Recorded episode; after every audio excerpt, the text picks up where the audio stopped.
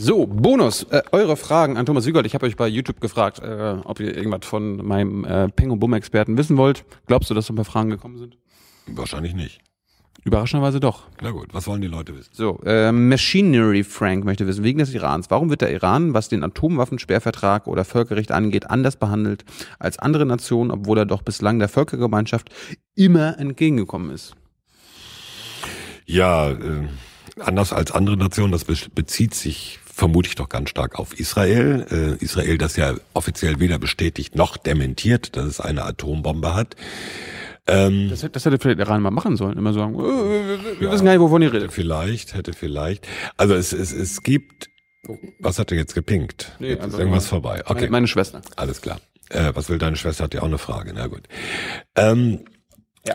Es gibt vor allem in der westlichen Welt äh, seit der Islamischen Revolution von 1979 ein gewisses Misstrauen gegenüber dem Iran und deswegen wird beim Iran natürlich besonders darauf geachtet, was macht er mit seiner Atomtechnologie? Ist er in der Lage, eine Bombe zu bauen oder nicht? Das ist der Grund. Das würde ich sagen, ist der Grund, ja.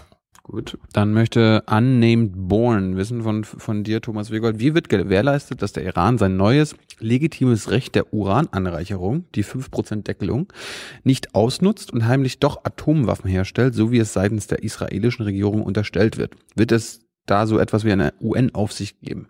Haben wir ja gerade schon mal ein bisschen erzählt. Ja, es, es gibt ja, es gibt ja diese ähm, Aufsicht von den, von den Wiener Kontrolleuren und da ist jetzt die Frage, das ist technisch fürchterlich kompliziert. Darüber wird derzeit gesprochen. Wie wird diese Vereinbarung, das sind ja nur ein paar A4-Seiten, die ist nicht sehr detailliert, wie wird diese Vereinbarung umgesetzt? Wie sehen, sehen die Kontrollen aus?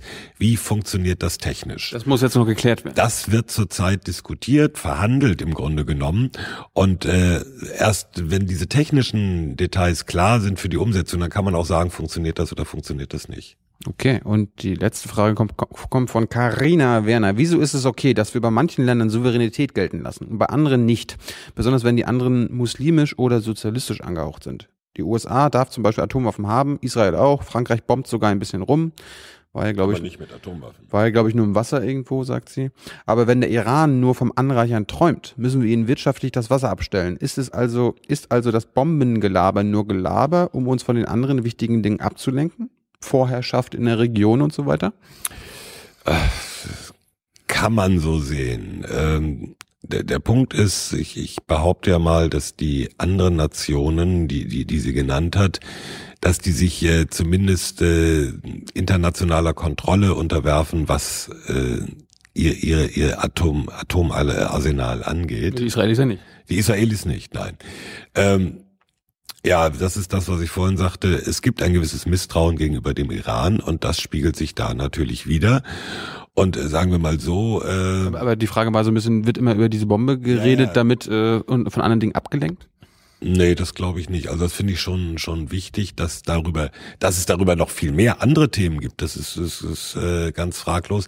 Aber dass, äh, dass eine Atombombe wichtig ist, ja, ich meine, das, das würde ich so sehen. Ja. Wir hätten ja sonst nicht Folge 100 darüber gemacht. Ja, nicht nur deswegen. Es gibt auch ein paar ein paar Gründe mehr. Welche?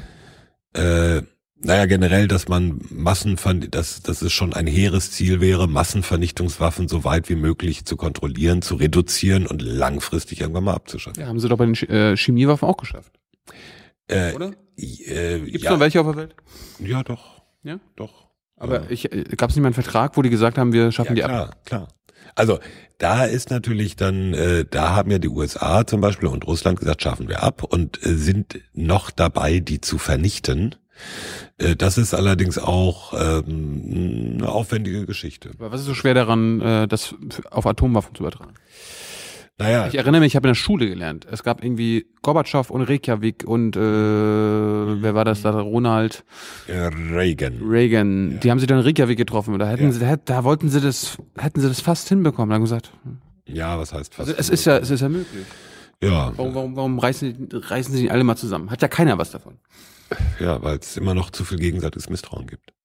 Das heißt, wir müssen alle ein bisschen liebevoller miteinander umgehen. Ja, klingt jetzt wie eine Binse, aber äh, es hängt immer damit zusammen, wie, wie viel Vertrauen ist auf beiden Seiten vorhanden. Ja. Und da ist, äh, sagen wir mal, vor allem dem Westen gegenüber dem Iran und vermutlich auch umgekehrt äh, nicht sehr viel Vertrauen vorhanden. Okay. Alles klar. Danke, Thomas Wiegold. Bye bye. Love each other.